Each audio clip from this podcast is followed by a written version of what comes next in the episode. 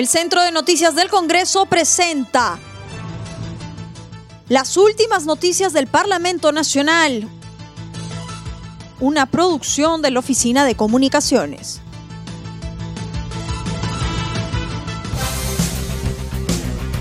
¿Cómo están amigos? Les saluda Rómulo Vargas. Hoy es miércoles 28 de abril del 2021 y estas son las principales noticias del Congreso de la República. Ministerio de Desarrollo Agrario incrementa su capacidad de productividad en programa Hambre Cero. La viceministra de Políticas y Supervisión de Desarrollo Agrario, María Remy, dijo que su sector tiene tres objetivos centrales, incrementar la capacidad productiva y de suministro de alimentos, mejorar el acceso a cantidades suficientes de alimentos y lograr una gestión territorial efectiva de intervenciones. La información fue dada ante la Comisión Especial Multipartidaria de Monitoreo, Fiscalización y Control del programa Hambre Cero que preside la congresista María Bartolo Romero, donde explicó sobre las acciones de fortalecimiento de actividades productivas en las políticas del sector para reducir el hambre y la pobreza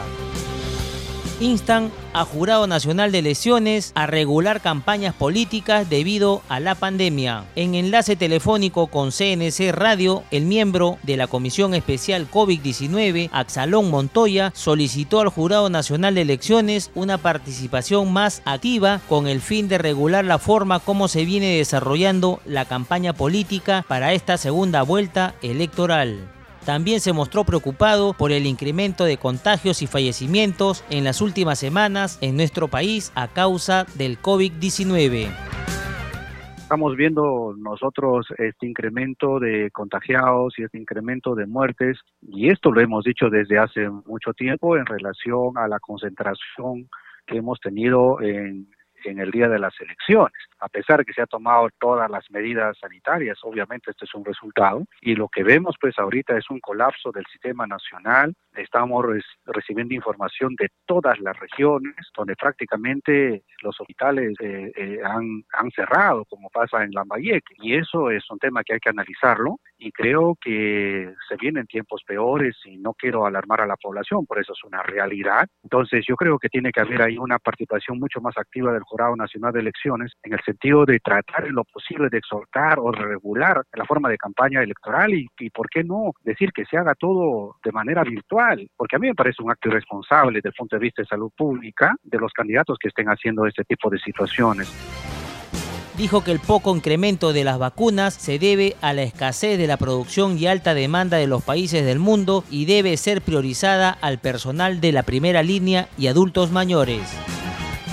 Nuestra visión país es que lastimosamente se está llegando a muy poca población con el tema de las vacunas y eso es por la escasez en la producción. Hay que entender que el mundo entero está eh, atrás de la vacuna la demanda es tan grande y hay compromisos de los laboratorios que lo producen, incluso según la información que hemos tenido el propio presidente de la República, muchos de laboratorios quieren abastecer la vacuna, pero para el año 2022. Entonces, lo poco que llega se tiene que utilizar en la gente más vulnerable, en este caso ha sido muy bueno en, el, en, en aquellos profesionales de la salud como primera nivel de atención y lo otro también en los adultos mayores. Pero hay que ser claros en el sentido de que vacunando estos, si bien es cierto, podemos lograr parte del, del control de la pandemia, pero mientras no estemos vacunados al 100%, vamos a continuar con lo mismo, entendiendo que la vacuna te da protección, lo que disminuye es la, digamos, la gravedad de la enfermedad, disminuye el riesgo de muerte, pero aún está latente.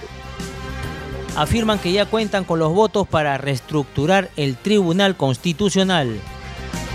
En enlace telefónico con el vocero alterno de Acción Popular, Ricardo Burga, lamentó que el Ejecutivo haya observado el proyecto de devolución de aportes a las AFPs que permitía el retiro de las 17.600 soles a los beneficiarios de estas entidades recaudadoras de fondos de pensiones mencionó que se ha convocado a una sesión extraordinaria de la Comisión de Economía para subsanar las observaciones y se vuelva a insistir en el Pleno del Congreso.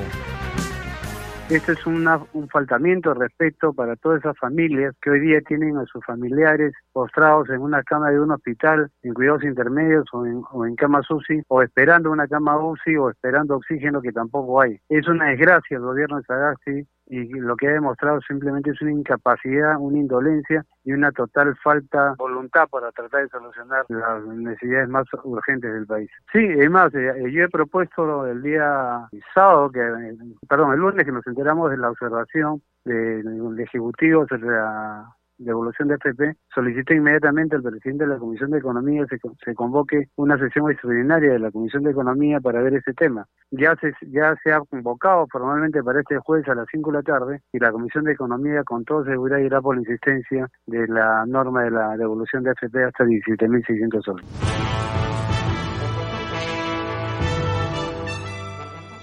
El Centro de Noticias del Congreso presentó las últimas noticias del Parlamento Nacional. Una producción de la Oficina de Comunicaciones. Los invitamos a visitar nuestras redes sociales y sitio web www.congreso.gov.pe.